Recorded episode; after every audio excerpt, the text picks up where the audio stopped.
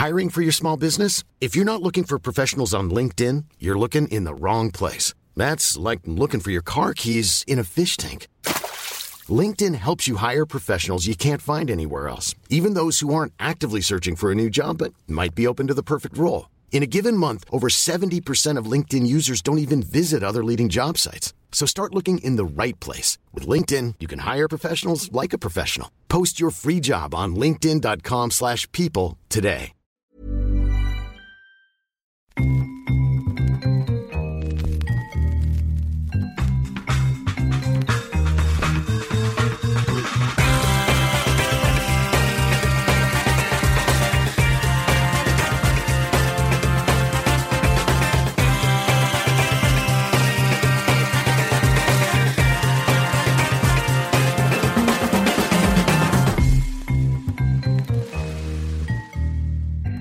Bonjour, bonjour et bienvenue dans le cinquième épisode de Channel Random. Alors Mathieu, très heureux de vous accueillir à mes côtés cette semaine. Comme toutes les semaines, il y a Raphaël Masmejean. Bonjour Raphaël. Salut Alain, salut à tous. Nous avons un invité cette semaine. Il est rédacteur en chef de l'Instant M sur France Inter, chroniqueur sur France Inter. Il anime le podcast Cours Redouane Cours et il est aussi animateur sur Click TV. Bonjour Redouane, t'es là? Salut tout le monde. Redouane, grand plaisir euh, de t'accueillir. On l'a dit, euh, tu as, tu as, tu as plein de casquettes. Tu as, tu as plein de casquettes. C'est, euh, j'ai, bon. C'est quoi les horaires sur Inter? Je, je sais plus si la chronique est fixée au niveau hor- horaire. Non, la chronique, je, suis- je, suis- je suis chroniqueur volant, donc de temps en temps c'est à 9h50, de temps en temps c'est à 6h50. Donc, donc voilà. Bon, tu parles souvent Non, de télé. même c'est de 9h40 à 10h. Et oui, je parle beaucoup de télé. Voilà, tu, tu parles beaucoup de télé. Alors aujourd'hui, on n'est pas là pour parler télé, on est là pour parler de ton autre activité. Euh, Ouais. On l'a dit, tu animes le, le podcast Cours Edouane Cours, alors qui est un peu en stand-by hein, euh, pour le moment, mais vous le retrouverez euh, bientôt. Mais et qui on va vous- revenir. Voilà, on vous tiendra au courant. Euh, donc Redouane, on va parler running. Est-ce que tu es prêt à parler running avec nous? Et bah à fond, j'enfile mes baskets et on est prêt. Alors, pourquoi on court Comment on court Où on court Quand on court? On a presque les 5 W du journalisme. On a essayé de faire ça proprement. Euh, en tout cas, on va essayer de répondre à ces grandes questions. Un top 10 comme d'habitude. Un quiz. Raphaël est au quiz cette semaine. Euh, Raphaël, est-ce qu'on est d'accord que cette semaine, tu vas être un peu plus dans le questionnement parce que tu es le moins coureur du trio là à l'antenne? Ouais, ouais, ouais, complètement. Bon, alors premier euh, jingle et on est parti, messieurs.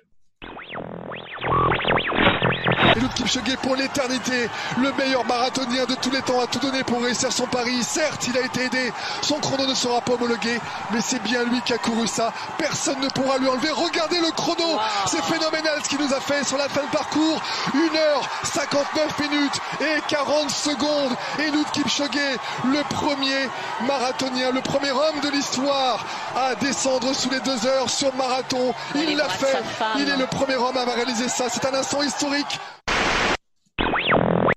Faut-il courir un marathon C'est la question euh, de l'émission d'aujourd'hui et évidemment le terminer en moins de deux heures. On est d'accord, Redouane Évidemment, bien.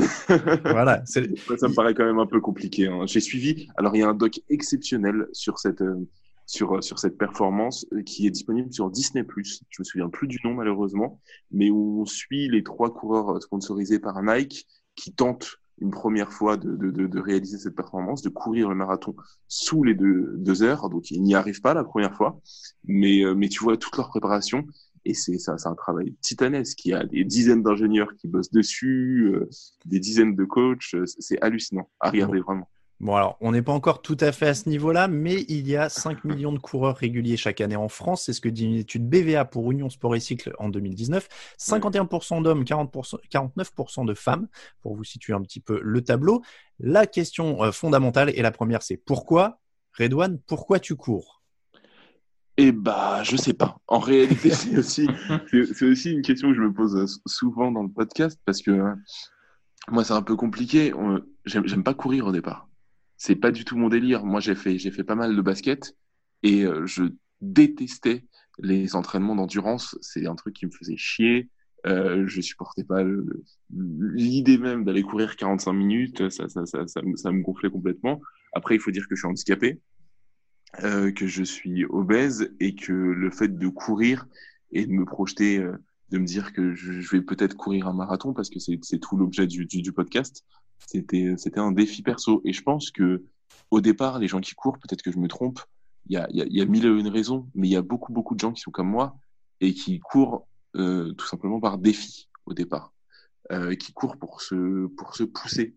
Et moi, je me suis rendu compte avec le temps que ce qui m'excitait le plus dans la course, au-delà même du fait de, de, de, se vider la tête, que ça fait du bien, que c'est un superbe exercice de décrassage, qu'on est, qu'on est, qu'on est totalement vidé à la fin, mais qu'on se sent tellement bien dans notre corps ensuite. Moi, ce qui m'excite le plus, c'est toute la partie data. Je pense qu'on aura l'occasion d'en reparler, mais, euh, mais le simple fait de voir que bah, je cours de plus en plus loin, que je cours de plus en plus vite, bah, ça m'excite. Et en fait, la course, c'est une compétition contre soi-même qui ne se termine jamais. Et je pense que quand on a l'esprit de compétition, euh, c'est tellement stimulant de courir. Et, mais alors, je suis d'accord, je suis content de savoir que je n'étais pas le seul dans la team. Euh, S'il n'y a pas un ballon, je cours pas. C'est-à-dire que moi j'étais un peu comme ça aussi au début, tu vois. C'était mais pourquoi je vais courir s'il n'y a pas un ballon ou si on compte pas des points ou si il euh, y, y, a un truc comme ça. Ah, mais, mais... je comprenais pas. Moi, moi, à chaque fois que je, voyais mes potes euh, kiffer le, le running, je leur disais mais courir pourquoi? C'était vraiment la question. C'est d'accord, mais on court toujours, euh, on court vers le panier, on court vers vers vers le but quoi. Mais là, tu cours vers où? C'est quoi ton objectif? Euh, Raphaël, toi, tu cours, tu cours un peu ou pas du tout? Je t'ai même pas demandé avant l'émission. Parce que je sais que je voulais te convaincre de courir un marathon. Ouais, ouais. Et, je voulais, et je voulais que Redouane m'aide à te convaincre. euh, il sait pas que je l'ai fait venir pour ça. Mais, mais donc l'idée, c'est de te convaincre. Est-ce que tu cours déjà un peu ou pas du tout? Euh, De temps en temps. De, je ne pense pas que je puisse me, me qualifier de, de runner euh, régulier. Je, je m'y suis remis un moment pour, euh, comme plein de gens, pour, euh, pour me sentir un peu mieux, on va dire. Et euh, une fois que j'avais atteint le point, l'étape, euh, en tout cas le, le, but que je m'étais fixé, c'est vrai que j'ai un peu arrêté à nouveau de courir. Donc, euh, mais de temps en temps, j'y retourne, j'accompagne euh, Madame euh, qui elle court beaucoup plus que moi. Et, et alors, c'était quoi le but? Perdre de poids essentiellement. D'accord. Ok. Non, mais je sais Voilà. pas s'il y avait une distance. Mais comme je pense ou, euh, beaucoup de, non non pas de distance, mais je pense que c'est beaucoup de gens s'y sont mis aussi pour ce genre de raisons. Hein. Donc euh, voilà, c'était en but euh, personnel. Redouane, c'était quand ton dernier run, toi, par exemple? Euh, Avant-hier. Et alors, ça, ça a donné quoi? Tu te sentais comment? Bah alors, je, je, suis dans une période un peu particulière parce que moi, j'ai, je suis, euh, je fais partie des gens qui sont, qui sont en total flip du coronavirus. J'habite dans un quartier euh, très animé et euh, où les gens ont, ont, se sont vraiment mis à la course, donc ça fait plaisir. Mais, euh, mais donc du coup là, pendant le confinement, euh, les rues étaient pleines. Donc, euh, donc je, t'avoue que j'ai, pas couru pendant pas mal de temps. Donc là, je suis en, je suis en réapprentissage, on va dire. J'essaye de, de me réhabituer à l'exercice de la course. Euh, et après, moi, j'ai, un rythme un peu particulier. J'adore courir hyper tôt. Donc, je cours à l'aube. Et euh, déjà, c'est, la certitude au moins de croiser personne. Donc, pour le parano que je suis, ça me rassure vachement. Et puis, je trouve que c'est, hyper agréable. Mais ouais, là, je suis dans un, dans un exercice de réapprentissage, on va dire. J'essaie de me réhabituer au fait de courir. Mais c'est bien. Alors, je suis content. En fait, c'est pour ça. Je vais pas te mentir. C'est pour ça que je t'ai invité. C'était pour me, me, sentir moins seul. C'est-à-dire que j'ai repris la semaine dernière aussi, et c'était euh, c'était assez compliqué, on va dire, après euh, quasiment deux mois d'arrêt. Mais c'est violent. Ah, c'est c'était un cal c'était un calvaire. Donc euh, mm.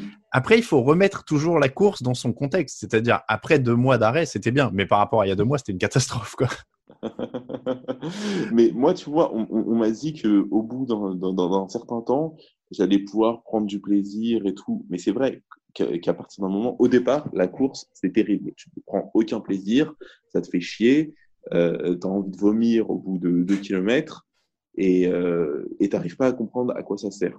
Au bout d'un certain temps, quand tu cours plusieurs fois par semaine, au bout de quelques mois, bah, tu prends du plaisir. Mais il, il faut quand même le dire, et je pense qu'on ne le dit pas assez dans le monde du running, c'est toujours aussi violent. Quoi. Ouais. C'est ça, la course, ça fait mal. Tu vois, moi, j'ai l'habitude de faire du sport.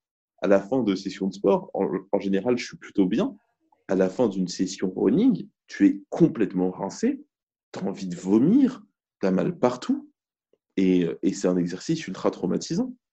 Euh, et c'est peut-être ça qu'on recherche en réalité.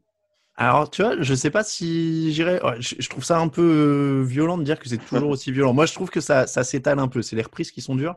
Mais vrai. tu vois, j'aurais tendance à dire que ça s'étale un petit peu parce que là, j'ai peur qu'on fasse flipper Raphaël et tout le monde euh, pour le marathon. Ça l'est un peu moins après non, mais, quelques mois. en, en, vrai, tu vois, moi, j'ai un peu le même parcours. C'est-à-dire que j'étais plus euh, sport avec un truc. Je sais même, je m'y suis mis un peu comme ça pour suivre quelqu'un aussi au début. Et puis. Euh, Et puis après, tu t'y fais. Moi, c'était surtout, tu vois, étant beaucoup assis devant un bureau euh, toute la journée, c'est que j'ai réalisé que ça me permettait d'avoir moins mal aux jambes en fait quand j'étais assis à travailler.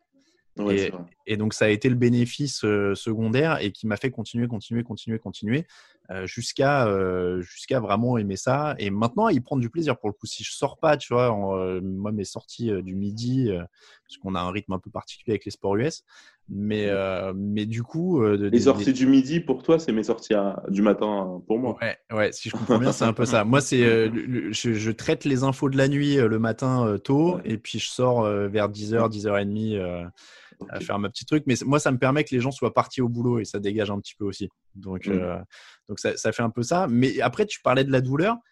T'apprends à l'aimer ou pas? Ou tu détestes toujours la douleur du. Ça dépend. Il y a certaines douleurs que je kiffe vraiment. Par exemple, la douleur des jambes qui tremblent au bout de 10 km, j'ai appris à la kiffer. Euh, après, les autres petites douleurs hyper reloues, par exemple, après la course, euh, au bout de deux jours après des sorties longues, que tu as encore mal au talon, ça, ça me fait bien chier. Ouais. Mais euh, toutes les petites, les petites blessures euh, de, de, de cutanées, tu vois, Hmm. les, les coupures que tu te fais au pied en courant, etc.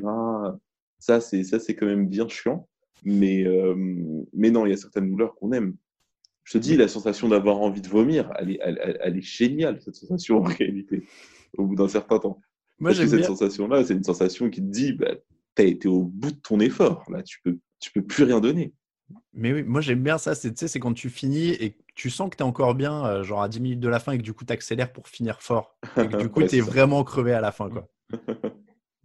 C'est exactement ça. Et Raphaël, cette toujours- sensation-là, elle est géniale. Ah ouais, non, mais ça et, et le- et ce moment où tu atteins quand même un plateau, alors c'est le fameux euh, runner high. Alors c'est quoi? C'est l'extase du runner, on dit je crois en français. Ouais. L'extase du coureur. Ça, tu l'as ressenti? On peut la vendre euh, vraiment à Raphaël ou pas? Euh, moi, je l'ai ressenti, parce... mais après, moi, je- moi, j'ai fait mon premier 10 km dans des circonstances un peu particulières. Je n'avais jamais couru 10 km avant, une- avant ma première course officielle. Oui, tu as En fait, fait, direct en course, toi. Ouais. En fait, je- j'arrivais à courir 7-8 km. J'arrivais pas à courir plus. Euh, C'était trop violent pour moi.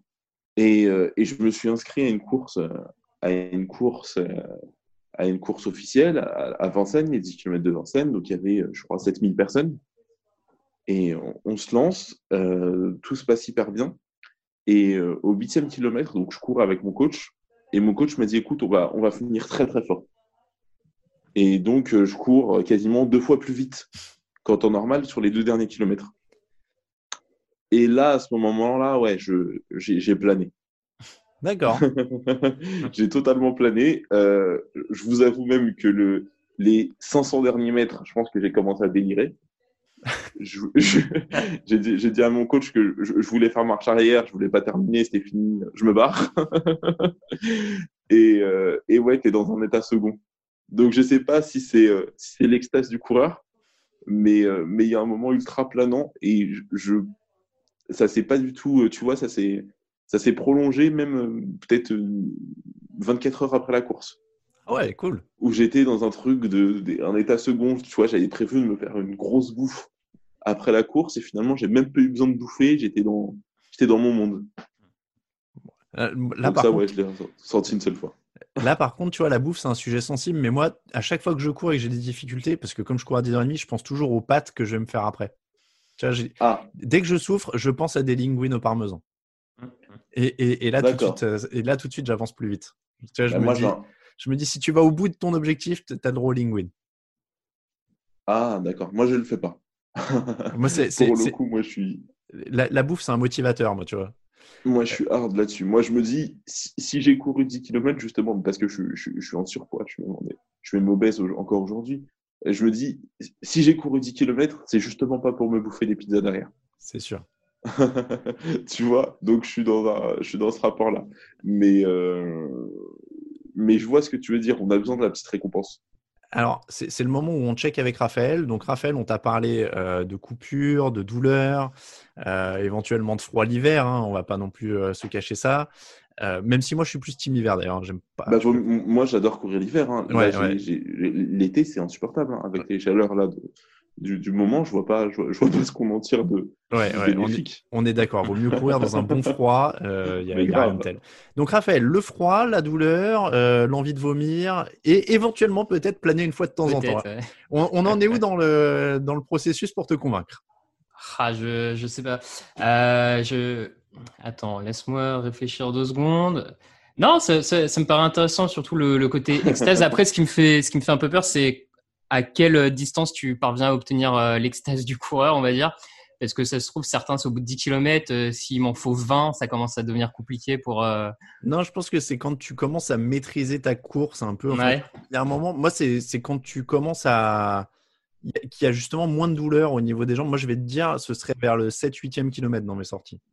Ouais, où là, ça devient plus facile à supporter. Et, ouais.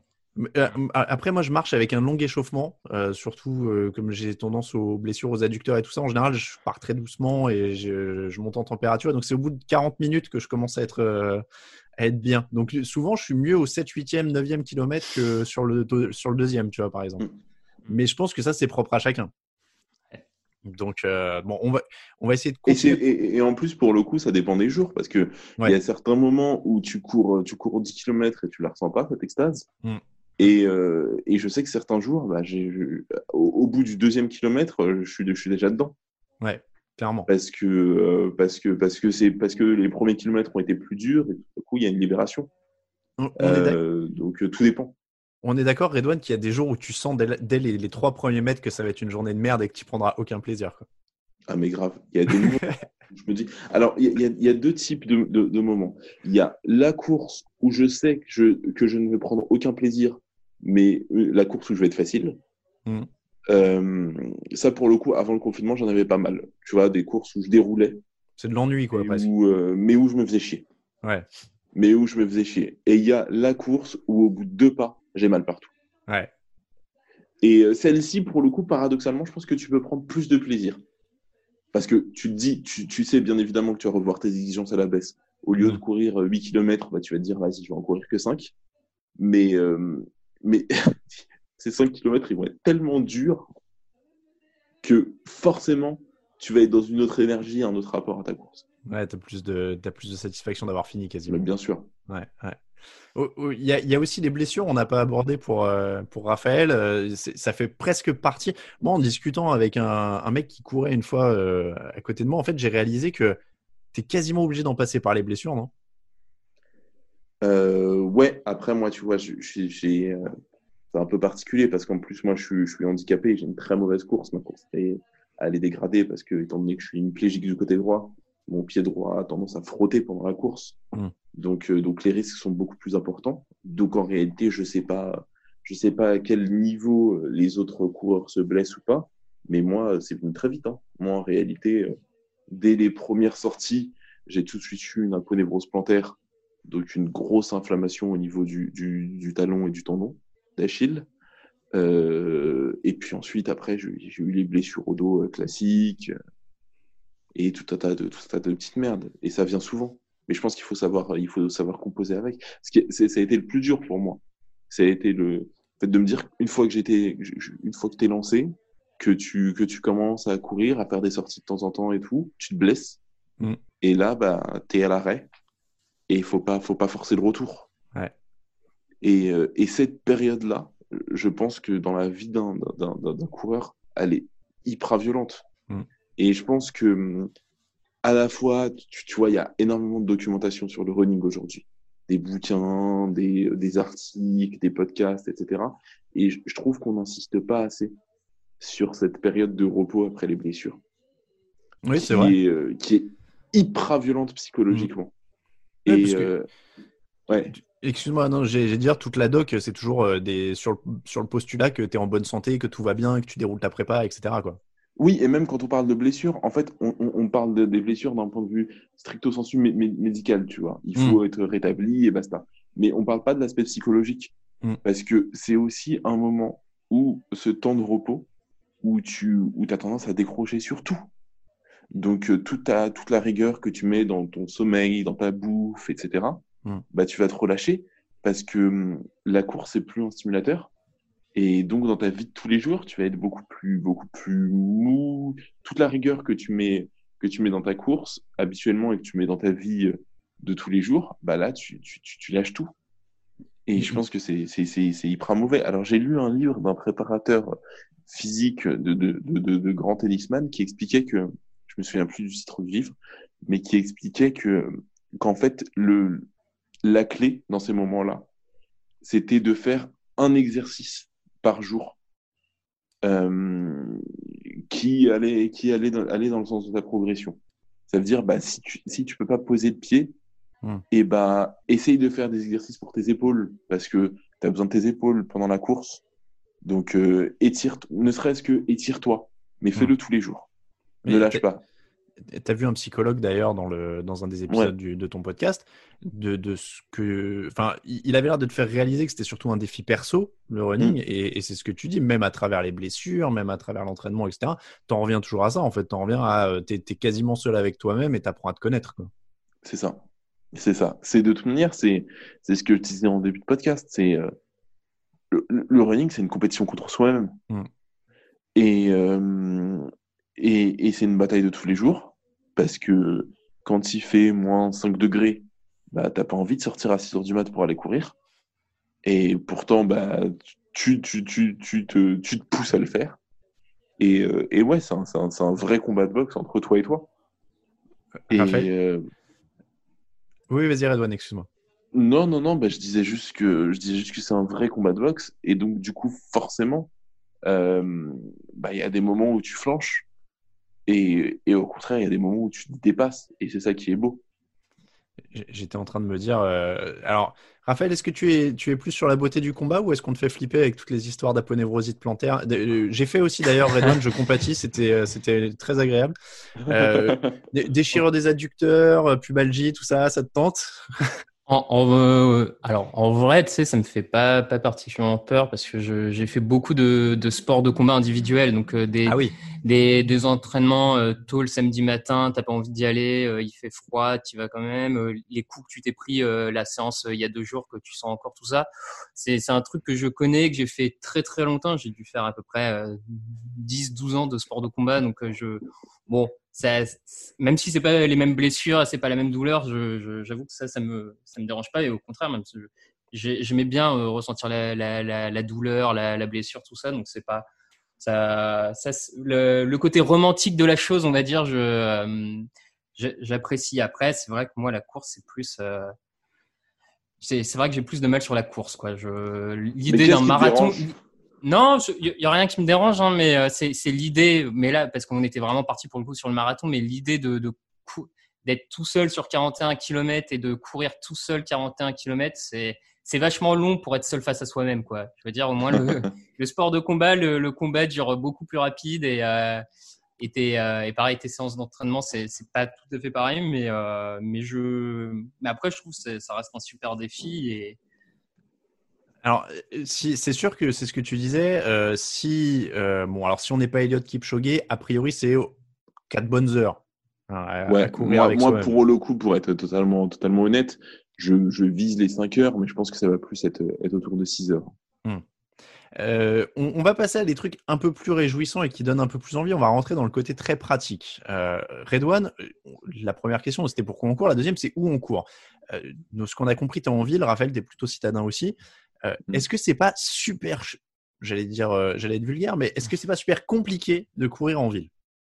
Euh, Moi, je vais te dire la vérité, ça a été une des révélations pour moi. Ah ouais? Parce que moi, à l'époque où je faisais du basket, donc à, mon adolescence, quand quand j'avais besoin de faire un, footing, j'allais dans des parcs ou, mmh. dans une dans une forêt à côté. Et en fait, je me suis rendu compte que je détestais ça parce que je faisais des tours. Ou alors, je faisais des tours de piste. Et, euh, et là, en fait, j'ai découvert pour la première fois la course en ville et notamment la course à Paris. Euh, et, euh, et moi, ce qui me fait kiffer, c'est qu'en réalité, je découvre des coins de Paris euh, où d'habitude je ne vais pas, quoi. Mmh. Et c'est un moyen de se réapproprier la ville. Et moi, ça m'excite tout particulièrement. Et en fait, je, je, je suis peut-être complètement ouf ou quoi, mais je pense que tu, tu redécouvres totalement les endroits où tu habites, les endroits que tu fréquentes, ton quartier, tu les vois différemment. Et donc, du coup, tu as, un rapport beaucoup plus, beaucoup plus sain à ton environnement. Et, euh, et moi, j'ai pas mal étudié dans, dans, dans quelques chroniques euh, toute la question de. Je, je, je, suis un ouf de Rocky et, même, et même de Creed. Et euh, la, la, la, session de running qui vient dans tous les films, mmh. En réalité, c'est toujours une réappropriation de la ville. Donc il y a les fameux escaliers de Philadelphie, mais, euh, mais même quand on prend Creed 1 avec, euh, avec, euh, avec Michael B. Jordan qui court et vous vous souvenez avec les scooters qui le, qui le suivent dans, dans, dans, les quartiers, dans le, dans le hood de Philadelphie, euh, c'est une, une vraie réappropriation des territoires. Et je pense que le running en ville a ça d'intéressant qu'en fait on se tout d'un coup bah, on n'est plus on n'est plus en bagnole, on n'est plus à vélo, on n'est plus en bus, on est, on est 100%, on fait, on fait corps avec, avec, avec le bitume, avec la ville. Et moi, ça a été, ça a été une révélation. En fait, je, prends beaucoup de plaisir parce que je peux, je peux visiter Paris en même temps. Et tu vois, je, je, fais gaffe, je fais jamais exactement le même parcours. D'accord, mais tu vois, là, Donc, tu me... par moment, je cours dans le 14e, des fois dans le 15e, des fois dans le. Parce que je suis, je, suis un proche banlieue. Mmh. Mais tu vois, des fois, je prends les quais de Seine et parfois non. Et j'essaye toujours de passer par des rues que je ne connais pas. Ah, tu vois, tu me, tu me surprends. Tu vois, moi, je m'attendais pas. À, je, quand je voyais courir en ville, je voyais plus euh, les feux rouges, les passages piétons. tu vois, pour non, mais pour euh, timer. Donc, du coup, tu fais jamais le même circuit, donc tu times pas vraiment tes, tes temps sur des points fixes de référence. Quoi. Non, non, non, non. D'accord. Non, non, non. Je le fais de temps en temps sur des distances courtes, tu vois. Hum. La plupart du temps, sur mes sorties longues, j'essaye de, j'essaye de, j'essaye de varier. Et, euh, et ben après, c'est pas agréable, tu vois. Moi, en plus, moi, je cours, j'habite à Porte de Versailles. Donc, je me tape, je me tape les camions, euh, la pollution dans la gueule et compagnie, mmh. mais euh, c'est pas, c'est pas si agréable que ça. Mais, euh, mais je trouve que du coup, tu as un tout autre rapport à la course quand tu cours en ville. Il y a plein de trucs à visiter. Ouais, je, je, franchement, je l'aurais pas vu. Tu vois, moi, le, à l'époque où j'habitais sur Paris, c'était Bois de Vincennes ou Bois de Boulogne, quoi, mais il n'y avait pas d'alternative. Ouais, je sais. Et moi, tu vois, typiquement, quand j'ai couru euh, les 10 km de, Vincennes, je, crois que j'ai dit Versailles alors, mais c'est Vincennes ma première course. Euh, on a couru au bois de Vincennes, et ben je me suis fait chier. Ah, comment tu parles mal de mon ancien bois préféré J'habitais juste en face. Le nombre de fois que j'ai fait le tour du lac Doménil, tu peux pas savoir. Ah bah moi, franchement, je me dis mais putain, il y a que des arbres en fait. Alors que tu vois, ce qui me fait, ce qui me fait kiffer quand je cours, quand je quand je cours dans, dans mes quartiers, c'est que je, je m'arrête toujours devant un immeuble que j'avais pas vu auparavant. Je me dis putain mais l'architecture est ouf ou alors euh, ou alors ce graphe est complètement dingue ou alors des trucs tout cons mais genre je passe à côté de resto et ça me donne vachement envie et donc du coup après bah, le soir même je vais je vais bouffer dans ce resto. Euh, donc voilà, c'est un moyen de visiter la ville. Tu fais ton trip advisor en courant en fait. c'est ça. Et je me suis dit mais j'ai et tu vois j'ai un regret c'est de pas avoir couru plus tôt parce qu'il y a tout un tas de villes que j'ai visitées et je me suis dit, tu vois, tu vois j'arrête pas de me dire, mais putain, si je les avais visitées en courant, tu vois, par exemple, j'ai qu'une envie, bon, là, avec le confinement, c'est un peu mort, mais de me faire un, de grosses sessions running à Rome, de me faire de grosses sessions running à New York. Ah ouais. Je trouve que c'est un super moyen de se réapproprier les, les, endroits. Genre, si tu vas en vacances, maintenant, tu prends une paire de running et tu sors à 5 ou 6 heures du mat pour découvrir la ville, quoi. Obligatoire. Ah ouais, pas bête ça obligatoire. Bah, tu vois, je prévoyais mes vacances, j'ai dû annuler mes vacances euh, en plein confinement, mmh. mais quand je prévoyais mes vacances, je regardais euh, les circuits que je pouvais faire. D'accord. Ah ouais, non, tu vois, je regardais même s'il n'y avait pas des courses officielles à proximité pour, euh, c'est pas bête du tout. Ouais, c'est mmh. pas bête du tout. Moi, je t'avoue que je suis plus. Euh, moi, ce que j'aimais bien à Vincennes, alors tu vois, t'es médisant, il n'y a pas que des arbres. Normalement, il y a aussi des pans. Il y a des pans et des canards. Moi, j'aimais beaucoup courir au milieu des pans et des canards. C'était. Ah, euh, ils sont sauvés. Il y avait trop de monde ce jour-là. Ah ouais, moi, c'était mes potes, euh, les, les pans et les canards sur la sur la petite île de Ménil. Raphaël, là, je te laisse trancher, mais je sais que t'es plus citadin. C'est vrai que le running comme moyen d'exploration, c'est c'est une super idée. Ouais, ouais, moi j'ai le, j'ai le même avis que Redouane les, les, quelques fois où je vais courir. Je préfère clairement aller sur les, le canal Saint-Denis, euh, longer le canal et faire Saint-Denis, Aubervilliers, redescendre comme ça et faire des. passer euh, sur l'aspect plutôt ville, tout ça. En plus, euh, enfin, pareil, il y a des murs, des graphes, des beaux bâtiments que tu vois. Et ça me fait, tout de suite, ça me fait beaucoup plus chier si je suis dans le parc du coin à faire la même boucle 6, 7, 8 fois. Donc, je, j'ai exactement le même avis que Redouane là-dessus. Je, me sens seul, je suis team forêt en fait. Moi, je suis un, je suis un mécréant au milieu des, des, des franciliens maintenant. Tu parce que tomber sur un chasseur qui te fout une cartouche dans le. Ouais, non, mais moi, je suis, euh, je suis euh, maintenant, encore une fois, comme je suis plus en, en, région parisienne, moi, je prends ma voiture, je me gare à l'entrée d'une forêt et je cours en forêt. Donc, euh, c'est tout, tout l'inverse. Mais vraie question pratique, parce que moi, je cours tout le temps en écoutant soit un podcast, soit de la musique quand tu cours en ville, parce que je l'ai jamais vraiment fait sur la route, t'écoutes quelque chose aussi ou il faut que tu sois safe et que tu peux rien te mettre dans les oreilles? Ça dépend. En fait, vu que je cours hyper tôt, en réalité, il n'y a pas tant de circulation que ça. Ouais. Euh, tu vois, en ce moment, à 5h30, euh, je n'ai pas besoin d'être ultra safe. Donc, je me mets, je, me le mets, je me le mets pas à fond, à fond la caisse, mais je me mets sur mmh. ma playlist. J'aime pas trop courir avec la musique dans les oreilles, en réalité. Je trouve que après, tu prends des, des, des sales habitudes. En fait, tu cours sur le rythme de la musique. Mmh. Et c'est pas ton rythme naturel. Euh, je cours soit, euh, soit en écoutant un podcast, euh, soit, soit en, écoutant que dalle en écoutant les bruits de la ville aussi. Mmh. Et, en me ressourçant. Ah, tu vois, moi j'ai du mal à courir sans rien sur les oreilles. Il faut que ce soit podcast ou musique, mais s'il n'y a rien. Mmh. Bon, après, encore une fois, j'ai dit, je suis dans une forêt où il n'y a rien. Donc, a priori, si j'ai pas de son non plus, ça commence à faire beaucoup. tu l'as dit, tu cours tôt le matin. On, passons au moment. Comment tu fais à 5h30 Parce que là, pour le coup, c'est, je, respecte, je sais pas comment tu fais. Euh, en plus, moi, j'ai faim. Tu manges avant ou après quand tu cours à 5h30 du mat? Ça dépend. Il y a des moments où euh, je. En fait, quand je me lève. Euh, quand je me lève très tôt, quand je me lève genre à, 4 h là, je parle en, période NBA. Quand je regarde, quand je regarde un match, un match au milieu de la nuit avant d'aller courir, là, je mange un truc. Euh, mais sinon, la plupart du temps, je mange à jeun. Je cours à jeun.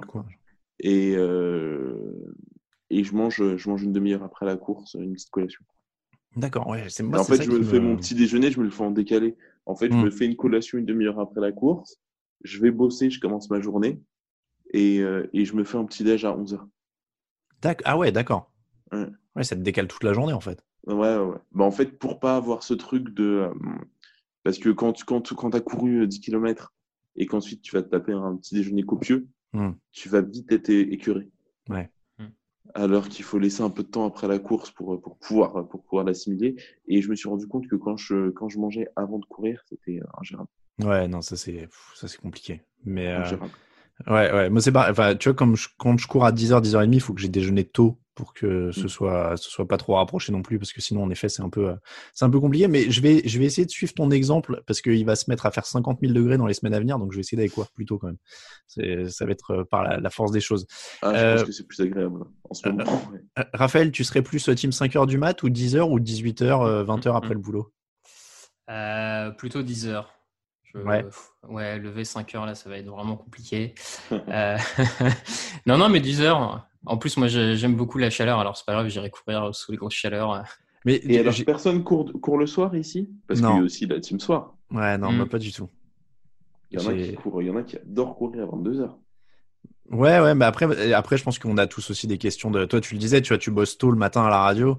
Euh, moi, c'est pareil, je suis décalé euh, vu que je bosse beaucoup sur la NFL. Euh, le soir, en fait, en général, je suis claqué parce que je me suis levé hyper tôt.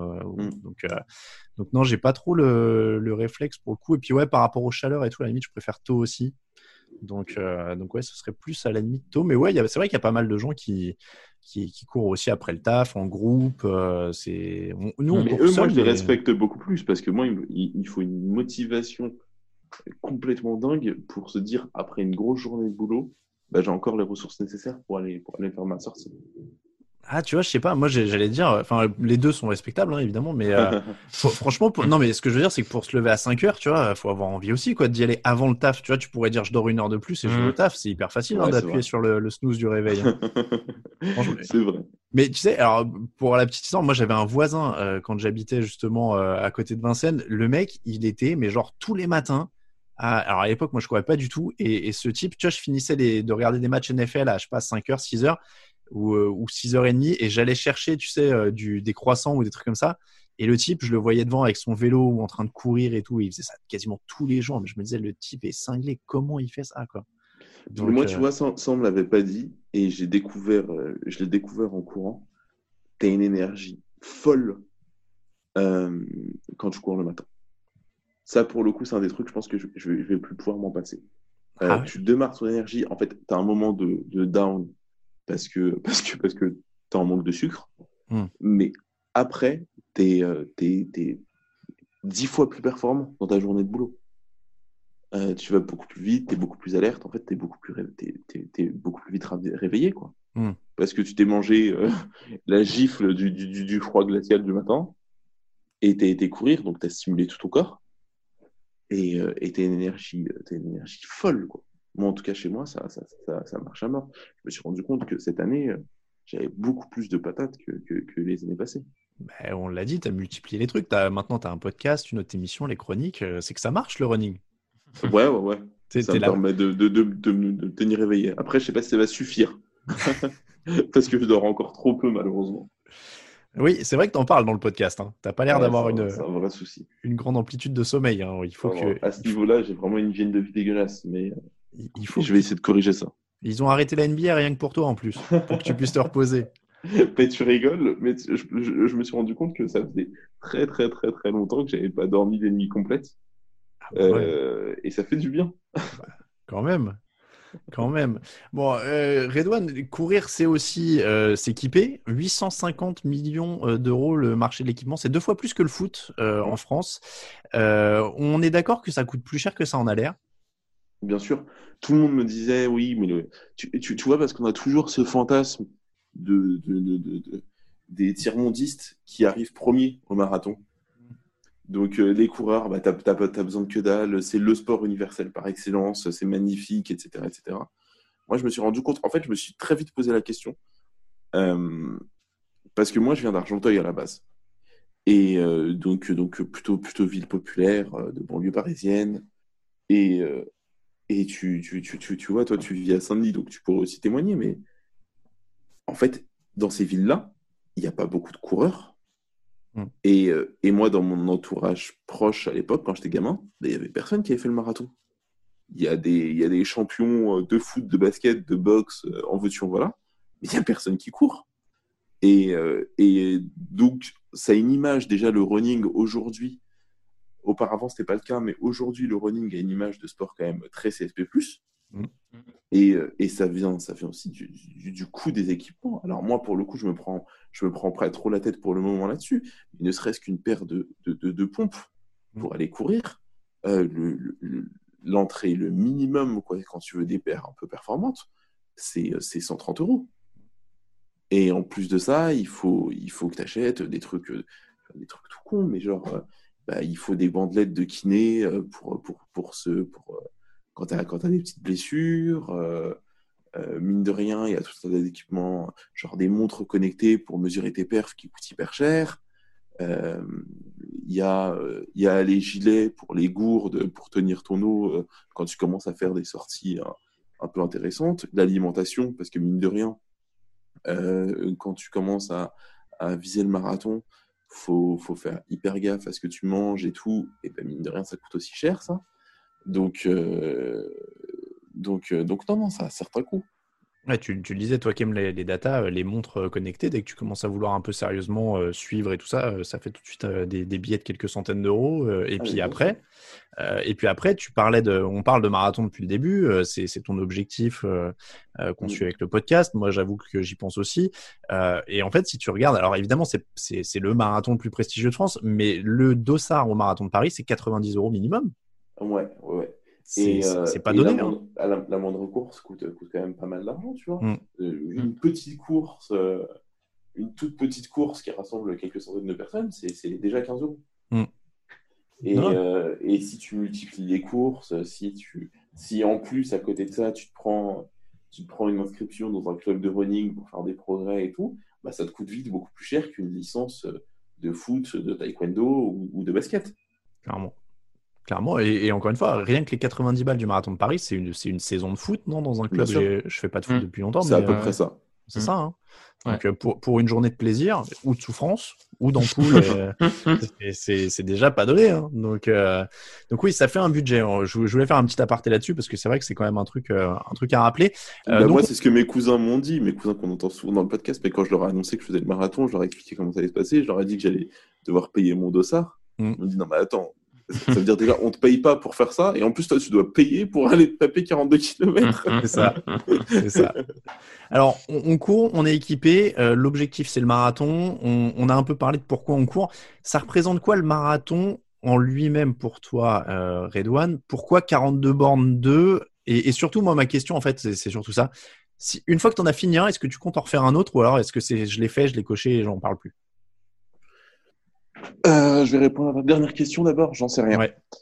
Je sais pas. Je sais pas parce qu'au départ, je me, je me disais, non, mais déjà, le simple fait de le courir, c'est un exploit en soi. Et maintenant que je commence à, à courir, je commence à me prendre la tête sur des, sur des questions de chrono et compagnie. Et je me rends compte bah, que si j'arrive pas à le courir en, en 5 heures, qui est mon objectif, bah, je pense que je vais avoir envie de le recourir. Mm. Et puis en plus, j'aurais envie de découvrir d'autres marathons parce que je pense que il y a plein d'endroits à découvrir. C'est ce que je disais tout à l'heure. C'est, c'est un super outil d'exploration. Mm. Donc, euh, donc je sais pas. Je sais pas pourquoi on court le marathon. Moi, dans mon cas, c'est parce que je cherchais un- une, une épreuve sportive qui illustrait le mieux le dépassement, parce que j'avais vraiment envie de me dépasser, d'aller au-delà de moi-même. Et, euh, et je le dis souvent, mais pour une personne handicapée, tenter de faire quelque chose que même les personnes valides n'arrivent pas à faire, c'est hyper valorisant. Hmm. Et, euh, et pour le coup, le marathon, personne au départ, même les grands sportifs, tu prends même euh, Cristiano Ronaldo et LeBron James, tu leur dis, bon, bah, courir 42 km, ben, ils n'y arrivent pas. Hmm. Il faut se préparer. Et, euh, et on est tous à égalité là-dessus, on va dire, même si certains sont, sont mieux lotis que d'autres. Mais, euh, mais il faut, il faut morfler et il faut se préparer pour. Euh, c'est pas, c'est pas un exercice qui va de soi. C'est pas naturel, le fait de courir 42 km. Et en plus, bah, symboliquement, euh, c'est, l'épreuve reine par excellence. C'est l'épreuve sportive par excellence. Ça représente tellement de choses. Mais c'est euh, un peu ce que tu dis, c'est que c'est est-ce que c'est pas le symbole ultime sportif en fait du dépassement et, et qui est en un sens accessible à tout le monde? Parce que tu, tu peux pas jouer au tennis contre Federer, tu peux pas euh, jouer au foot avec des mecs de Ligue 1, mais le marathon, comme tu dis, tout le monde est un peu sur un pied d'égalité et c'est le symbole du truc que tu peux aller chercher et qui est le, le truc, ouais, l'objectif le plus prestigieux et symbolique, non? C'est exactement ça. Et, et, et je te le répète, le... et en plus de ça, personne n'y arrive au départ, tu vois. Par exemple, je me, je- tu, tu, tu me mets à côté d'un mec d'une masse de, de 2 mètres 15, euh, 150 kilos, euh, forcément, il va me, il va me dunker dessus. Moi, je vais pas réussir à, à, à, à lui- à lui dunker dessus. Il, faut, il, faut, il faudrait que je bosse. Euh, si tu prends un mec euh, de nature ultra rapide, sur un 100 mètres, euh, ça va, ça va, ça va être vite vu. Mais alors que le marathon, bah non, faut bosser. Mm. Faut bosser, c'est euh, et euh, et je- et pour le coup, même un mec, même un mec qui a des capacités physiques extraordinaires au départ, euh, bah, il va devoir bosser. Il va devoir bosser, il va devoir s'adapter à cet exercice. C'est ça qui est beau. Raphaël, est-ce que tu veux nous suivre sur ce, ce challenge ultime et symbolique alors? Ouais, ouais, pourquoi pas. Non, mais moi, je me demandais, tu, tu dis, Redouane, il faut bosser, mais comment on bosse concrètement, en fait, sur le marathon? Enfin, parce que je suppose qu'on s'amuse pas à courir plusieurs 40 km dans l'année pour préparer un marathon. Donc, euh, est-ce qu'il y a une distance minimum à, à atteindre avant de pouvoir faire un marathon? Est-ce qu'on on s'entraîne sur des courses de 20 km avant? Enfin, Mm. concrètement, comment on s'entraîne à quoi? J'en suis pas encore. Il y a plusieurs types de prépa, mais euh, parce que pour le coup, moi, je me suis lancé dans une préparation longue. J'avais visé euh, 500 jours de préparation, soit un an et demi. Mais en général, les gens qui se préparent, parce que j'ai plusieurs euh, difficultés au départ, mais les gens qui Mm. se préparent, ils se préparent plutôt sur quatre mois. Et, euh, et ouais, tu vises, tu vises plutôt, tu vises plutôt des semis au départ. Tu t'entraînes sur des distances, sur des distances longues, mais jamais des 42 kilomètres. Ouais. Et euh, donc des sorties au- autour de 20 kilomètres plutôt. Et, euh, et puis ensuite, tu t'entraînes, tu t'entraînes sur des exercices de vitesse pour pour pouvoir gagner euh, gagner un peu de comment dire de manière de manière simple, mais euh, pour plus tu travailles sur ta vitesse, plus tu vas être endurant. Donc en fait, on te fait travailler sur des distances plus courtes, mais avec une intensité plus forte pour pouvoir avoir l'endurance nécessaire pour euh, pour taper 42 km au final. Ouais, et puis, et puis après, euh, pour, euh, moi, pour donner un peu mon, mon ressenti sur celui-là, mais Raphaël, en gros, tu as, aussi une sorte de triptyque un peu euh, qui est présenté dans les prépas, qui est euh, des sorties entre guillemets classique où tu vas aller à ton allure euh, qui sera un peu supérieure en effet à celle de ton marathon. Euh, le fractionné où tu vas euh, alterner des phases de, de pic mm. d'effort, de relâchement, de pic d'effort, de relâchement où là tu vas être censé augmenter ta, ta capacité d'oxygénation et j'espère que je dis pas de bêtises sur le terme, mais d'endurance en tout cas et des sorties très longues où là tu vas tu vas courir à un rythme en dessous ou, assez faible de ton marathon où tu peux tu peux parler quasiment avec les gens avec qui tu sors mais où par contre tu vas sortir beaucoup plus longtemps en durée euh, pour t'habituer à sortir plus longtemps et en fait c'est cette sorte de triptyque un peu qui après est articulé dans des guides de prépa que tu vas retrouver à plein de sauces et, euh, et c'est ce que disait Redouane. Alors pour lui, c'est plus long, mais t'en as où en fait ça va être des prépas de 6 semaines, 8 semaines, 10 semaines, où ça te fait monter en puissance sur ces exercices-là. quoi grosso modo, euh, jusqu'à ce que tu arrives, euh, jusqu'à ce que tu arrives au bout ultime. Mais, mais oui, tu vas typiquement, tu vas te chauffer sur un SMI aussi à un moment et, prendre le coup euh, de, de, voir comment tu, tu progresses là-dessus. Mais enfin après, je sais pas pour toi, Redon, moi je pense que j'en suis encore assez loin aussi et je suis encore au stade où je suis content de mes progrès et de, de, de faire des sorties de 10 km régulièrement maintenant et ainsi de suite et déjà d'être content de faire ça par rapport à ce que je faisais il y a, il y a 2-3 ans. Quoi. Ah, mais moi, clairement, moi, pour le coup, je, le dis dans le podcast, mais au départ, j'étais en telle difficulté que j'arrivais plus à courir 200 euh, mètres. Hmm. J'étais, euh, déjà, j'étais arrivé à un stade d'obésité euh, qui était devenu très, très compliqué pour moi. Et, et puis, en plus, avec mon handicap, le handicap plus, plus, plus le poids, bah, c'était c'était c'était beaucoup trop et j'arrivais plus du tout à courir quoi. Donc euh, donc le simple fait de maintenant courir plus de 10 km, c'est un, c'est un, vrai exploit. Je sais pas si je vais arriver à courir au, final 42 km. Moi je pense que j'ai j'ai les capacités pour et et je pense que je m'entraîne assez pour mais euh, on verra ce que ça donne. Et puis là, on parle, en plus, moi, je, je visais le marathon 2021, mais on est sur une période où les courses sont toutes annulées les unes après les autres. Mm. Donc on ne sait pas du tout quand est-ce qu'on pourra courir à nouveau tous ensemble. Euh, J'espère le plus rapidement possible. Peut-être que je m'entraîne, peut-être que je m'entraîne un peu à blanc et peut-être que ce sera pour un pour un prochain marathon. Officiellement, le, marathon de Paris 2020 a été reporté à octobre 2020. Ouais. On verra et j'ai l'impression, d'après les offres que j'ai, que euh, ça risque d'être un peu plus compliqué. Ouais, bah oui, oui ça s'annonce pas, pas forcément bien. Bon, en tout cas, euh, en tout cas, on, en tout cas, on te le souhaite, comme euh, dirais-je. C'est quel commentateur de foot qui dit tout le temps ça Voilà, on, me fait tout le temps la blague, mais je me rappelle jamais qui c'est. Euh, bon, en tout cas, mais juste pour finir sur le sur l'idée que d'en courir un ou plusieurs, mais en fait, j'ai l'impression que ça, au début, tu te dis je vais en courir un, mais en fait, ça change tellement fondamentalement toute ton hygiène de vie que, mm. que je suis pas sûr que tu lâches comme ça en fait. Parce que même moi au début je me suis dit bon j'en cours un et puis derrière je cours plus jamais de ma vie et c'est fini quoi. Mais je suis pas sûr que tu puisses t'en passer en fait une fois que tu as cette hygiène de vie là, même si c'est pas forcément pour un marathon quoi. Moi pour le coup j'ai euh, je, je, je, suis hyper partagé parce que j'ai les j'ai les deux sentiments qui sont trop chocs à chaque fois. Euh, à certains moments, je me dis putain, j'en ai marre, j'ai qu'une envie, c'est de le terminer et puis pouvoir euh, rebouffer des pizzas quand je le souhaite et, et me lever à, à, une horaire décente et euh, un horaire décent et il y a des euh, il y a d'autres moments où euh, où je me où je me vois plus m'arrêter. Hmm. et il y a d'autres moments où je me dis mais attends si si j'arrive à le courir en 6 heures bah pourquoi pas le courir en 5 heures et puis pourquoi pas le courir en 4 heures? Et puis et puis pourquoi pas ensuite viser des plus courtes distances mais plus rapidement tu vois des 10 km en 40 minutes. Donc donc je sais pas on verra. Je pense que le marathon, c'est un exercice tellement traumatisant. D'ailleurs, dans le parcours des coureurs, on a les deux. Il y a des gens qui, après, n'arrivent plus à s'arrêter, mmh. qui en font euh, des dizaines et des dizaines. J'allais rencontrer, euh, là, pour le marathon 2020, il était prévu que, j'interviewe une femme qui a plus de 80 ans, si je crois, et qui en est à son 52e marathon. Oh, 52 ah Et en plus, elle n'est pas minable. elle n'est pas minable. Elle le court toujours à une vitesse quand même euh, plus que respectable.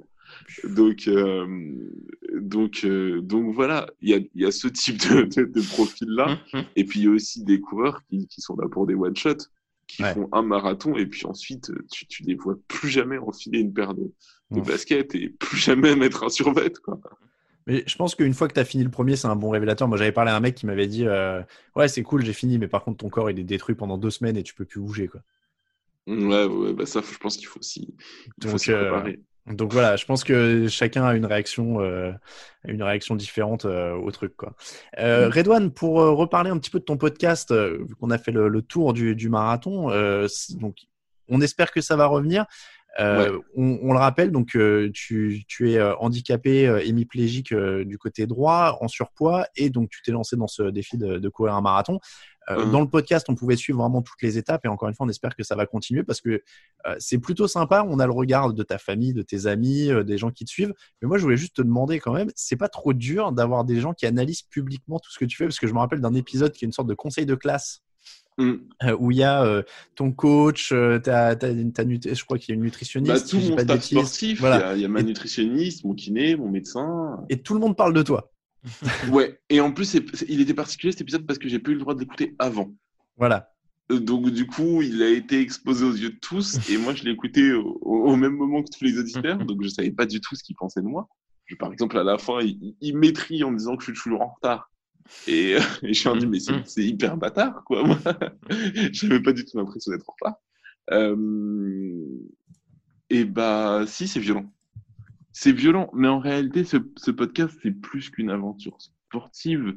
J'ai j'ai- j'ai voulu en faire une aventure sportive et une aventure médiatique parce que j'avais envie euh, que ça change le regard que j'avais sur moi-même. En réalité, et ça, on l'a on l'a pas dit jusque-là, mais dès, euh, j'ai toujours eu un problème avec mon handicap.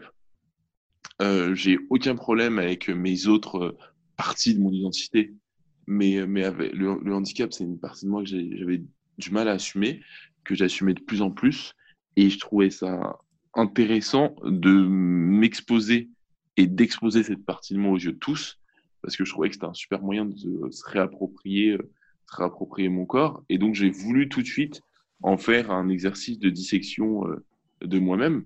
Et donc, du coup, ouais, c'est, violent, mais c'est tout aussi violent quand, quand il y a certains membres de ma famille ou de mes proches qui me disent, ah, je sais pas si tu vas y arriver. Euh, mais, euh, mais d'un côté, je pense que ce qui, c'est ce qui, c'est ce qui a plu aux auditeurs, c'est que c'est, c'est que c'est authentique. Et en général, sur les podcasts de, de récits de sport qu'on, qu'on, qu'on retrouve, on n'a pas cette partie un peu loose qu'on retrouve tous, parce qu'en réalité, euh, moi, ce que j'expose, c'est des, euh, c'est des propos qu'on entend tous quand on se met à, à faire du sport. Tu vois, euh, les proches qui n'y croient pas, euh, l'entourage qui te dit bon bah non mais tu, tu vas abandonner au bout de deux semaines et tout, ça on l'entend tous. Ce genre de truc, c'est tout aussi violent dans la vie de tous les jours. Et, euh, et je trouve que le montrer euh, aux auditeurs, bah, c'est un moyen de dire bah euh, on est pareil quoi. Et, euh, et on va réussir à faire des choses tout ensemble malgré malgré tous ces discours et toutes ces difficultés. Bon, on on s'est donné rendez-vous sur le marathon de Paris 2021, Redouane, déjà en message privé. J'espère qu'on Ah, va y arriver. J'espère, j'espère qu'on va y arriver. Franchement, je suis impatient. Euh, à chaque fois qu'on fait une émission sur un thème, euh, ça, ça me donne encore plus envie de persévérer. Et je me suis mis à boire de la bière après l'épisode 2 de cette émission, alors que j'en avais jamais bu. Donc là, maintenant, je vais courir en buvant de la bière. Euh, C'est sympa. mais non, non, mais je, voilà, je cours déjà et encore une fois, j'avais envie de, de- d'en parler. C'est, et, et je suis content qu'on t'ait reçu pour ça. Euh, on, on Moi va aussi, j'ai qu'une envie, c'est de courir là, tu vois. ben ouais, donc on- demain matin, je sens que ça va aller courir et, on espère qu'on, et on espère qu'on va inciter les gens à aller courir aussi, parce que déjà qu'on les a incités à boire de la bière, alors il vaudrait mieux qu'on arrive à les inciter à courir.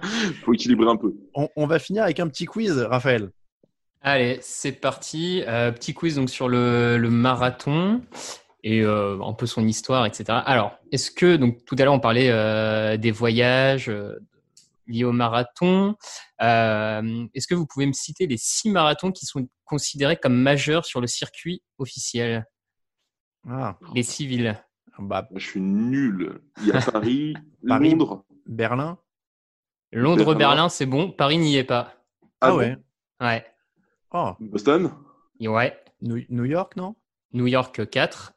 New- donc Il New vous en York, manque deux. Boston. Est-ce que Chicago fait partie? Tout à fait. Ah ouais. Sydney? Et il en manque plus qu'un. Non, pas Sydney. Euh, Il n'y en a pas un, parce que là, on est beaucoup États-Unis et. Allez, on va vers l'Asie. Ah, il y en a un en Asie, à Tokyo, non, peut-être? Ouais, Tokyo, tout à fait. Oh, oh c'est ça y est, là, tu viens de me trouver un objectif de vie, le marathon de Tokyo. Oh là là, déjà, j'ai adoré Tokyo, mais alors si tu rajoutes un marathon, euh, ça peut être incroyable. Donc, ça fait Tokyo, Berlin, euh, Boston, Tokyo. Chicago, New York, Londres. Ouais, c'est ça, exactement. Deuxième question. Alors, est-ce que vous pouvez me donner le nom du premier vainqueur du, marathon euh, olympique, du premier marathon olympique, donc en 1896 à Athènes. Je, croyais que tu allais dire en, 32 après Jésus-Christ à Athènes. Non, non, non, non, euh, ère moderne quand même, allez. Bon, il n'est pas grec du coup. J'en suis incapable. Eh ben, bon, allez, pour la petite histoire, donc c'est un grec ouais, qui s'appelle Spiridon Louis et c'est un berger grec. Et mine de rien, sans le matos actuel qui quand même doit booster les performances, il l'avait couru en 2h58. Ouais, pas mal. me semble pas mal, euh, pas mal pour un mec. Euh... En quelle année 58, c'est vachement bien. En quelle année t'as dit? 1896. Ah ouais, donc euh, oui, il avait même pas des baskets là. Mais alors, tu, tu, tu, vas en parler d'équipement, mais je vais vous parler d'un autre documentaire, cette fois-ci disponible sur Netflix. Alors, je, je me souviens pas du titre encore une fois, mais vous allez le trouver assez facilement. C'est le récit d'une, d'une, d'une coureuse mexicaine qui court avec des sabots et qui, elle, fait des ultramarathons, donc des 100 km. Mais non. Ah ouais. ouais. Elle court avec des sabots. C'est une, c'est une, c'est une, elle vient d'une famille de paysans dans la montagne. Et elle a toujours couru comme ça. Et ils lui ont filé des baskets. Alors, je sais plus quel équipementier lui a filé des baskets, mais ultra perfectionnées. Elle les a essayées une fois, ça lui a fait mal aux pieds. Elle est revenue à ses sabots. Ah, le truc de dingue. Il est ouf, le doc. Truc de dingue. Mal, ouais. Et c'est vrai que tu fais allusion, on n'a pas parlé euh, ultra-marathon, etc. Mais ces gens-là ne sont pas comme nous, on est d'accord, on, parle même pas de ça. Ouais, ça pour le coup, de tout ce qui est marathon du désert, ultra-marathon et compagnie, euh... là, j'ai un peu plus de mal à les comprendre. Mais ils sont, ils sont, surhumains, ça c'est des trucs, euh, les, les Ironman, les trucs comme ça. ouais, et bah ma coach, elle a fait un truc qu'on appelle l'enduroman, donc c'est Paris-Londres et, euh, et tu, tapes, tu tapes la manche à la nage. Mais non. Oh, putain. oh là là. la manche à la nage. Mais tu rentres, t'es pas radioactif quand tu sors Bah écoute, elle a l'air d'aller bien. Ce qui me surprend euh, à chaque jour. Donc, donc la prochaine fois que tu vas aller courir sur les quais elle va te dire bon maintenant tu traverses mais à la nage quoi. Non mais c'est pour ça que j'adore courir avec elle parce qu'en fait j'ai pas le droit de me plaindre. Ouais bah. Tu vois, je, je, vois que la, la, fille qui court à côté de moi, bah elle, elle a couru déjà j'ai plus plus de plus de 100 bornes et en plus derrière elle s'est tapé la, la, manche à la nage et elle s'est remise à courir ensuite. Oh la folie. L'enfer. La folie. Est-ce que tu avais une autre question, Raphaël? Allez, j'en ai deux dernières. Euh, Est-ce que vous pouvez me donner le nom de la première femme à courir officiellement un marathon? Ouah, t'es dur sur les questions. Ah, ça, je sais pas. En plus, je l'ai vu quelque part. Ah bah j'attends, j'ai pioché, hein, j'ai travaillé. Ah ouais, là, là, il est dur. Non, je ne saurais pas te dire. Elle est, elle est, la première femme à avoir couru un marathon. Ouais. Donc le premier c'était 1830 et des poussières, t'as dit donc 1896 le premier des Jeux Olympiques. D'accord. Et elle, elle a fait ça du coup quoi dans les années 50, non Ou... Eh ben 1967.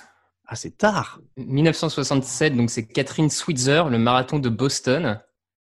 Et à, à noter, donc c'était pas prévu par les statuts que les femmes puissent le courir, donc elle s'est inscrite en se faisant passer pour un homme. Wow. Il s'est mis à pleuvoir, donc les gens ont découvert que c'était une femme. Et euh, du coup, il y a plusieurs mecs qui ont essayé de stopper sa course, de l'empêcher de finir l'épreuve. et ça Fédé, après l'épreuve, l'a exclu, quoi. Oh là là. mais l'enfer 67, la nana, elle se motive et tout le monde essaie de la... Mais, mais c'est hyper tard, 67 quand même. C'est tard, hein, c'est ouf. Oh là là, les États-Unis toujours en pointe sur le féminisme. bah ouais, mais même ailleurs. Mais bah, partout ailleurs, oui. Ouais, oui, oui, partout ailleurs. Bon, bah pour le coup, ils étaient en avance sur là-dessus. Ouais. Ils étaient en avance là-dessus, j'ai rien dit. Mais ouais, c'est hyper tard. C'est ouais, ouais, non, c'est dingue. Et la toute dernière question, est-ce que vous pouvez me donner le nom du recordman actuel euh, du temps sur un marathon et le temps officiel? Du coup, on compte pas le 1h59 parce qu'il a été fait avec des chaussures. Tout à fait, il n'est pas homologué. Ouais, il n'est pas homologué. Euh, ah oui, non, c'était pas, tant les c'était pas tant les chaussures, mais le fait qu'il ait des lièvres et une bagnole et tout ça. Ouais, c'est ça. Et je me demande c'est pas le même en fait, s'il l'a pas fait en 2h2. Ouais, c'est pas Elliot Kipchoge? Si, c'est pas Elliot Kipchoge en 2h2 c'est Elliot Kipchoge et c'est 2 heures, 1 minute et 39 secondes. ah, j'étais pas loin. Mais, mais c'est délirant parce que pour situer aux gens, ça veut dire quand même qu'il court à 20 km heure, à plus de 20 km heure pendant 2 heures. Ce qui est, enfin, moi, j'ai même en sprintant, je pense pas que je sois à 20 km heure.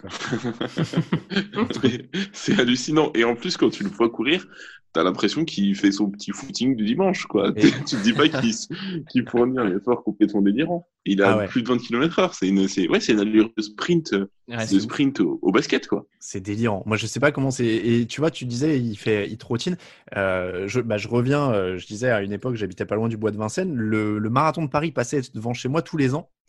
Et, Mm. et c'est un truc de ouf. Tu les voyais passer, ça durait, mais tac, voilà, deux secondes. Tu vois, le peloton de tête, il passait, les types, ils faisaient chut, merci. Voilà, ils galéraient pas. Alors, après, c'était bien parce que tu restais encourager les gens qui galéraient un peu plus, mais le peloton de tête, les Mm. types, ils passaient, ouais, c'était. ils- Tu disais, mais même si j'avais sprinté sur le trottoir, je pouvais pas rester avec eux 100 mètres, quoi. C'est des malades. Comment ils font pour tenir ce rythme-là, quoi? Mm. Moi, franchement, dans les bons jours, je sais pas, je dois faire des sorties à, pas, peut-être 12 km, 10, 12, 10, 12 km, 11, 12 km heure de moyenne sur, euh, sur 45 minutes. Mais, mais du coup, 20, c'est, c'est un truc de malade. Pour s'y- faut Ils sont, vraiment, ils sont monstrueux. Ouais. Ouais. Je pense que les gens réalisent pas à quel point c'est hallucinant les performances des, des, des marathoniens euh, de très très haut niveau, quoi. Je, je, je sais pas s'ils sont. bah, après, c'est moins glamour que euh, un joueur de basket, un tennisman ou un machin. Tu vois, ils sont moins marketés. Mais, mais dans les faits, la performance, elle est délirante de courir à cette vitesse-là pendant deux heures. Mais bien sûr, et en plus, ce qui est, ce qui est, ce qui est vraiment délirant, c'est que tout le monde court. Mm. Tout le monde a déjà couru une fois dans sa vie. Et, euh, et eux le font à un niveau euh, qui, qui est quasiment irréel. Quoi, qui, et et tu, tu, tu vois, tu, le- tu le vois bien dans le doc que, que, je, que je vous ai conseillé en début d'émission sur Disney+. C'est euh, c'est qu'en réalité, eux, l'objectif de leur vie, c'est de repousser le record de quelques centièmes de seconde. Et on parle de records sur des distances de plus de 40 km. Mm. Donc c'est des, c'est, même mentalement, Mm. c'est des champions hors normes parce que ça dépend, ça ne dépend pas que d'eux-mêmes. Ça dépend aussi du temps, ça dépend de tellement de facteurs. On n'est pas sur des, sur des records, sur du 100 mètres, où pour le coup ça varie très peu. Mm. Là, sur ce type de course, il y a tellement de facteurs. Qui font que il suffit que tu trébuches au, au 18e kilomètre et ta course est niquée. Bah, tu, tu le disais, hein, la course aux deux heures donc, euh, dans, dans le docu, et donc on a passé le son au tout début de l'émission, il finit en 1,59,40, je crois. Mm. Une marge d'erreur de 20 secondes sur 42 km et une course de deux heures, c'est Mm. rien du tout, quoi. Mm. C'est- vraiment rien du tout. Donc, euh, Ouais, c'est vraiment impressionnant. Bon, merci beaucoup, Redouane. Bah, merci à vous, les mecs. c'était Ah, merci. Franchement, euh, très grand plaisir de, de t'avoir eu. On espère qu'on a donné euh, envie aux gens de te suivre et de se mettre à courir. Euh, on, tu nous tiens au courant. hein. on relaiera même sur nous euh, nos comptes perso et du, de l'émission et, et tout ce qu'il faut. Dès que ça reprend, euh, cours Redouane court. Bah, sera c'est les- hyper sympa. on sera les premiers à suivre ça en tout cas parce que tu l'as dit et on, on conseille quand même aux gens d'écouter les, tous les épisodes qui sont déjà sortis aussi parce que euh, parce que franchement c'est ce que tu disais on, on est euh, bah ouais c'est un peu tout ce qu'on a vécu euh, quand on dit à, à la famille qu'on veut se mettre à un marathon et, la famille qui dit tu vas pas y arriver en effet c'est pour tout le monde je crois Enfin, pour beaucoup de gens à part si t'as une famille très optimiste mais, ça, clairement. Mais franchement, ouais, il y a, il y a beaucoup de choses qu'on retrouve et, et c'est un, un vrai plaisir. Et ça, ça accompagne parce que quand tu cours pas avec des groupes de gens après le boulot ou quoi que ce soit, ou que tu es un peu seul dans ta prépa, euh, honnêtement, c'est super cool d'écouter euh, d'écouter ton podcast pour, euh, pour se sentir justement un peu moins seul dans toutes les épreuves qu'on vit. Donc, euh, donc voilà, merci pour ça, Redouane. Bah, merci. c'est hyper sympa. Merci d'avoir été avec nous. Et puis, euh, et puis, on te souhaite bon courage pour la prépa et pour le run de demain alors. No problème. À plus. Merci beaucoup, Redouane. À bientôt. That day, for no particular reason, I decided to go for a little run. So I ran to the end of the road. And when I got there, I thought maybe I'd run to the end of town. President Carter, suffering from heat exhaustion, fell into the arms And when I got there. I thought maybe I'd just run across Greenbow County. And I figured since I run this far, maybe I'd just run across the great state of Alabama. And that's what I did. I ran clear across Alabama. For no particular reason, I just kept on going.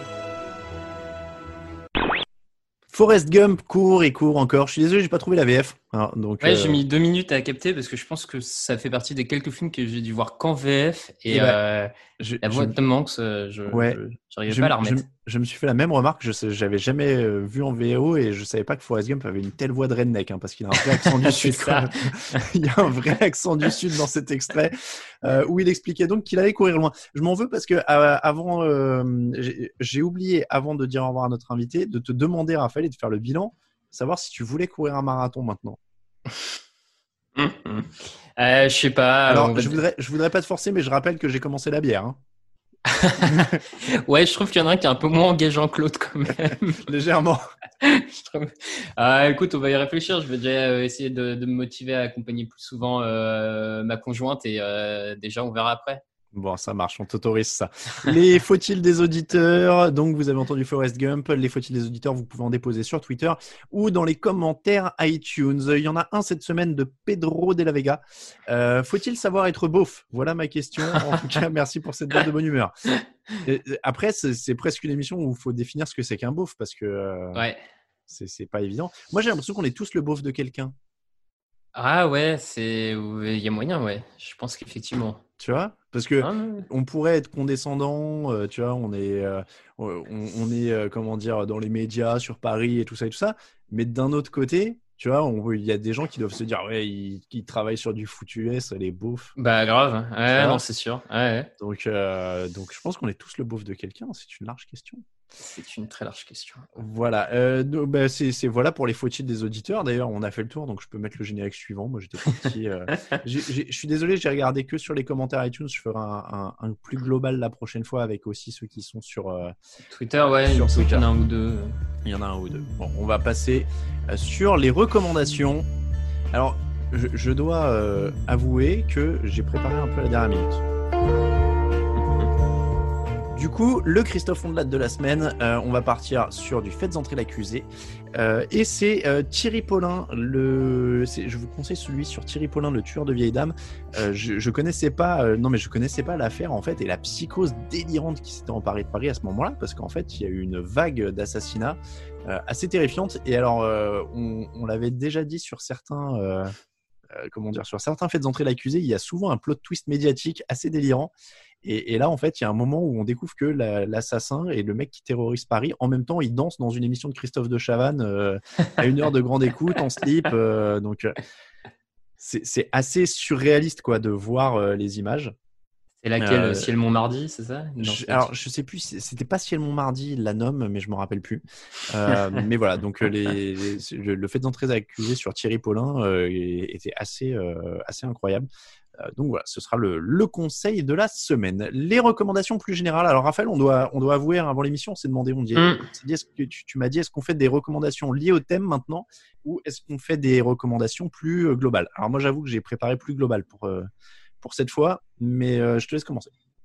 Bah écoute, du coup, moi je suis resté sur le thème parce que à force de, de travailler ces thèmes, on, on en voit des trucs sympas où on en découvre, où ça nous rappelle d'autres. Et euh, du coup, je conseille un documentaire qui s'appelle La légende d'Alain Mimoun. Donc pour euh, pour vous resituer, Alain Mimoun, donc c'est un athlète français qui est le dernier champion olympique euh, français sur le marathon, donc en 56. Et là, j'ai peur de dire une bêtise. Euh, 56 pour son son titre euh, qui au passage a quand même 32 titres de champion de France sur différentes euh, distances euh, en à peu près 10 ans, euh, 10 ans de carrière. C'est l'athlète le plus, euh, l'athlète français. Donc quand je dis athlète, athlétisme, hein, Mm. euh, le plus, euh, le plus titré. Et pour certains, c'est même le plus grand athlète français de l'histoire. Et ça me paraît pas immérité vu, vu le palmarès. Donc voilà, c'est un documentaire d'à peu près une heure, disponible gratuitement sur Internet. Donc on vous mettra le lien, qui retrace sa vie en tant que jeune jeune algérien du coup mais français à l'époque parce qu'encore encore un département français qui participe à la Seconde Guerre mondiale qui ensuite euh, devient un peu le- l'exemple de ce premier on va dire euh, un peu le c'est l'avant Yannick Noah l'avant Zinedine Zidane quoi j'ai envie de dire un Mm. peu de ces enfants issus de l'immigration euh, de l'immigration africaine euh, qui deviennent des légendes du sport français. Donc voilà très intéressant son parcours tout ça. Donc la légende d'Alain Mimoun. J'étais en train de me demander, est-ce qu'il est contemporain du grand Émile Zatopek? Ouais, ouais, ouais. Ça, hein, Euh, ouais. Il est contemporain. Zatopek est champion olympique juste avant lui. Mm. L'Olympiade d'avant. Et je, par contre, je sais pas si l'Olympiade que Mimoun gagne, Zatopek est encore euh, en course. Je crois que oui. hein. Je crois qu'il le bat, mais Alors, je- j'en ai pas en tête, mais il doit y avoir quelques documentaires sur Zatopek qui valent Ouais. le détour aussi. hein, parce oui, que, je pense, euh, ouais. vraie histoire, euh, vraie histoire incroyable aussi. hein. Euh, du coup, alors je me suis trouvé une petite reco, j'y pense parce que justement, je l'ai, alors je l'ai feuilleté, je l'ai j'ai encore lu, j'ai juste lu un ou deux papiers, mais euh, dans le thème, je peux vous recommander euh, Running Heroes Society, qui est un, qui est un bouquin, euh, qui est, qui est pas un bouquin, qui est un magazine, mais qui est un très beau magazine, qui est très très bien foutu. C'est c'est du beau papier, c'est un beau, c'est un beau produit à avoir en main. c'est chez Sopress, donc qui dit déjà SoFood, Society, etc. Il y en a que deux par an, si je dis pas de bêtises. Il y en a pas beaucoup. Il est, il est très Mm. espacé. Moi, j'ai reçu mon premier numéro d'abonnement là il y a quelques semaines euh, sur euh, Julien Vanders, euh, un, un homme qui vit au Kenya, qui s'entraîne au Kenya et qui rêve de battre les Kenyans. Je vous lis la une, mais euh, voilà, c'est déjà tout un programme. Euh, Il y a un bon papier d'ailleurs sur euh, euh, sur la chaussure dont on parlait là, qui a servi à battre le record euh, des, qui a réussi à passer sous la barre des deux heures. Donc il y a un produit Nike, mais en fait il y a un papier sur la manière dont Adidas l'avait peut-être inventé il y a quelques années et euh, comment elle était en avance sur son temps et qu'en fait à l'époque elle était complètement passée inaperçue. Euh, Mhm. et, et ce qui montre aussi la puissance marketing de Nike. hein. Mm. Mais voilà, mais au-delà des histoires de marketing, honnêtement, il y a pas mal de belles histoires dans ce dans ce dans ce magazine. Donc voilà, je, je vous le conseille. Et, et sinon, je me permets quand même un petit conseil hors euh, hors thème parce que ça m'a tellement traumatisé d'avoir regardé ce truc-là Euh, sur Netflix. euh, Je, je suis, je suis très documentaire. hein. Euh, sur Netflix, je vous recommande de regarder The Great Hack, l'affaire Cambridge Analytica Ah, qui est si vous posez les pieds sur Facebook après ça, je sais pas ce que je peux pour vous. Voilà, je peux je peux résumer ça que comme ça. Je j'avais entendu parler de l'affaire et, et je suis atterré et scandalisé que ce soit pas un sujet plus central de débat quoi. C'est-à-dire que la manière dont Cambridge Analytic- Analytica s'était approprié des données Facebook de millions d'utilisateurs et surtout la manière dont elle l'utilise pour influencer des élections, euh, on, on parle d'un documentaire où il y a des parlementaires anglais qui expliquent que euh, dans la condition actuelle avec Facebook, il est impossible d'avoir des élections qui se déroulent dans un contexte normal et qui ne soient pas faussées. Mm. Voilà, on parle de ça, quoi. Euh, c'est délirant. Euh, moi, ce que je savais pas, alors je sais pas, est-ce que tu savais que, ce que faisait Cambridge Analytica au moment où la- la- l'affaire sort? Non, non, moi j'ai découvert au moment où l'affaire euh, l'affaire est sortie ce qu'était Cambridge Analytica. Enfin, je connaissais pas d'avant. hein. Et- mais ce que je veux dire, c'est est-ce que tu savais, moi j'avais entendu parler, je savais qu'ils s'étaient approprié beaucoup de données et qu'ils les fournissaient aux candidats pour qu'ils puissent cibler leur publicité. Hum, ouais. et, et cibler les voteurs indécis, les votants. Ouais, c'est ça, c'est les indécis en fait qui, qui font basculer une élection et Voilà. non. euh, ouais. Mais en fait, ce que je savais pas, c'est que Cambridge Analytica pro- proposait un package complet. Euh, C'est-à-dire qu'ils ils créaient eux-mêmes les clips et les visuels. Ah non, ça par contre, euh, je Voilà. n'avais pas. En fait, ils proposaient des packages complets où ils créaient eux-mêmes des, vi- des vidéos. euh, les, les immigrants mexicains vont envahir euh, les États-Unis, euh, les, les- des mèmes, euh, il faut enfermer Hillary Clinton, etc. Ils créaient eux-mêmes ces mèmes-là euh, qui fournissaient ensuite aux candidats pour les bombarder. Et donc, ils, ils- ils créaient en fait des milliers de déclinaisons de ces trucs-là pour les bombarder. Donc, c'était un service complet d'influence d'élection. Ouais, ouais, euh, non mais ouais, ouais. Et, c'est c'est délirant, quoi.